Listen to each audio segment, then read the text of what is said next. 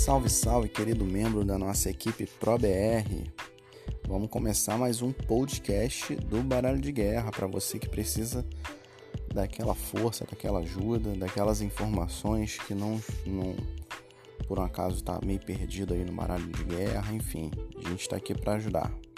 Então, nesse podcast, a gente vai falar sobre o uso correto das cartas e a estratégia, as possíveis estratégias, combos desse baralho aí para a gente utilizar na guerra, beleza? Fica ligado aí que as informações vão começar a fluir. Bom, galera, vamos lá. Esse nosso baralho ele é praticamente full heróis, beleza? Com o suporte do místico. E aí a gente vai falar sobre exatamente sobre isso, como a gente vai usar corretamente os heróis e como a gente vai usar corretamente a parte do místico. Bom, a gente tem um tanque aí nessa guerra que é o único tanque disponível, que é o Guaxinim. E muito provavelmente, se vocês colocarem ele no início da batalha, o adversário vai utilizar a combustão profana nele. Então eu recomendo muito que vocês tenham o Papa Time em mãos quando for colocar o Guaxinim seja no início ou no meio da batalha.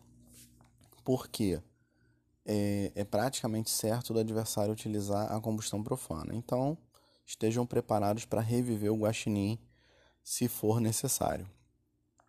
Outra questão é a seguinte: o mosquito ele é um combatente que ele ele bufa o guaxinim, né? Ele bufa o ataque do guaxinim duas vezes.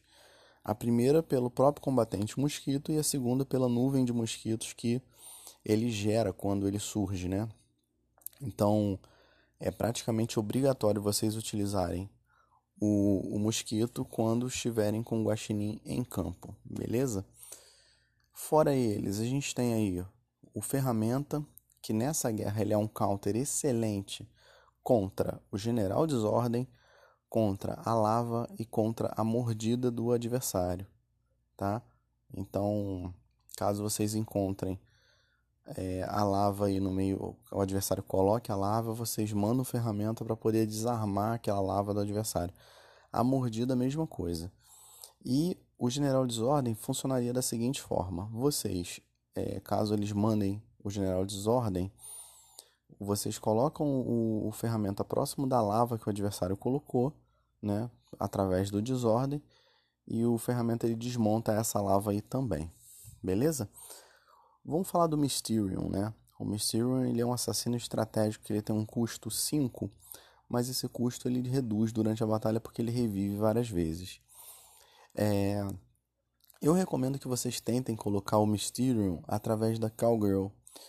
É... Porém, nessa batalha, além do Mysterium, ela pode invocar também o Guaxinim, né? Então, e ou Desordem. Então, tem essas possibilidades também. Caso vocês não consigam invocá-lo com, com nenhuma dessas opções e puderem colocar no início da batalha, também é bacana, tá?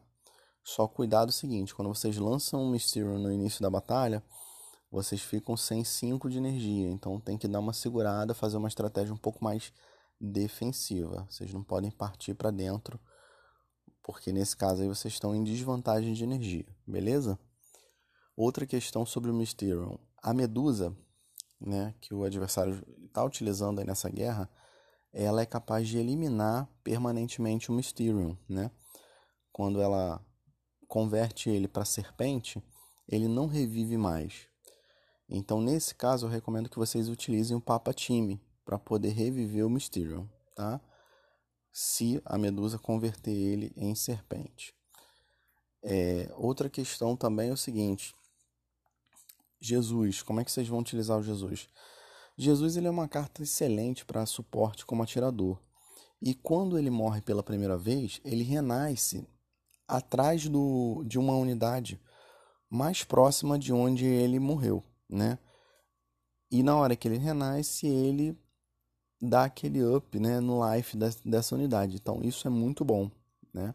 Dá aquele fôlego para essa unidade continuar atacando. Caso não tenha nenhuma unidade na arena, ele vai dar esse mesmo fôlego lá no seu moleque, né? Lá atrás do seu moleque.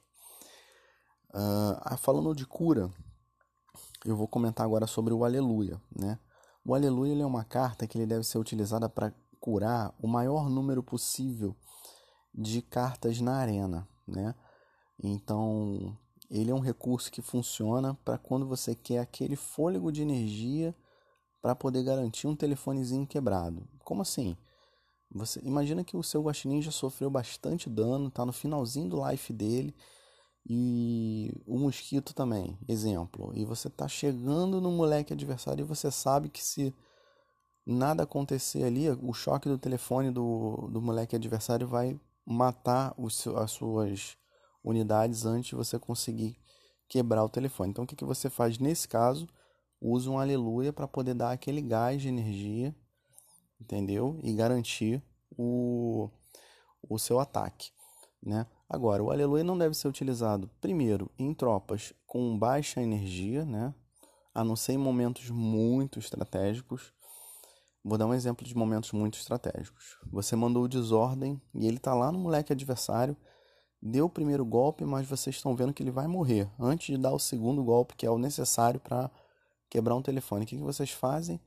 Usam rapidamente né, o aleluia para poder encher o life do desordem. Nesse caso aí, é uma boa utilização.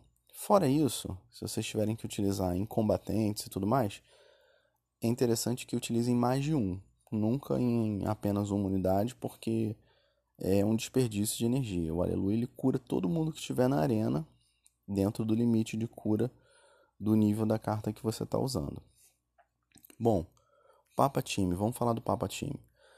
O Papa Time ele tem que reviver unidades estratégicas e tem um combo muito interessante nessa guerra que é o Papa Time com a Cowgirl, né?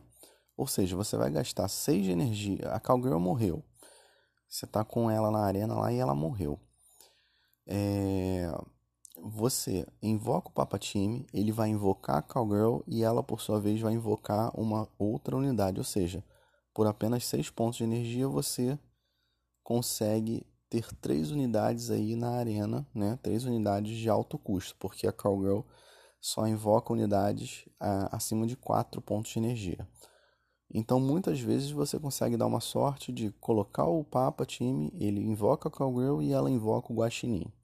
Então, você já fica com uma frente de ataque boa por apenas 6 pontos de energia. Beleza? É...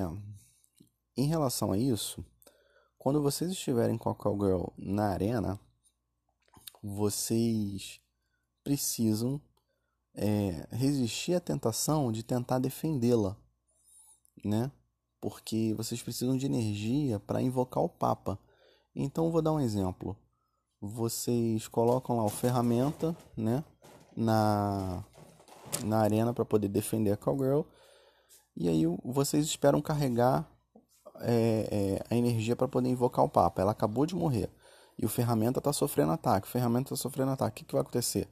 Corre o risco do ferramenta morrer e aí, na hora de vocês jogarem o Papa, vocês acabarem revivendo ferramenta ao invés da Cowgirl. Então, é, resistam à tentação de defendê-la, porque vale muito mais a pena reinvocar ela através do Papa do que tentar garantir que aquela primeira unidade dela fique viva. Beleza? Bom, o Butters Coroin, ele é um assassino oportunista, né? Vocês têm que utilizar ele quando as suas tropas, especialmente o guaxinim, estiver sendo atacado, vocês utilizam o, o coroinha, né? Ou qualquer outra tropa, tá? O, o Papa Time, o Papa Time ele tem bastante HP. Vocês podem utilizar o coroinha para danificar aí as, o, o, ataque do adversário. É, combustão profana. Vocês têm dois usos possíveis, tá? Que é no guaxinim, que é no guaxinim e vocês têm também o uso no, no Papa Time. Em relação ao Papa Time, quando a Cowgirl do adversário morrer, muito provavelmente ele vai invocar o Papa.